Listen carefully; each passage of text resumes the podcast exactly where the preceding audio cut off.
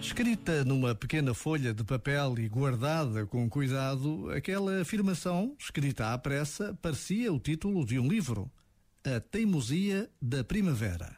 Sim, a primavera tem de ser teimosa, determinada, persistente.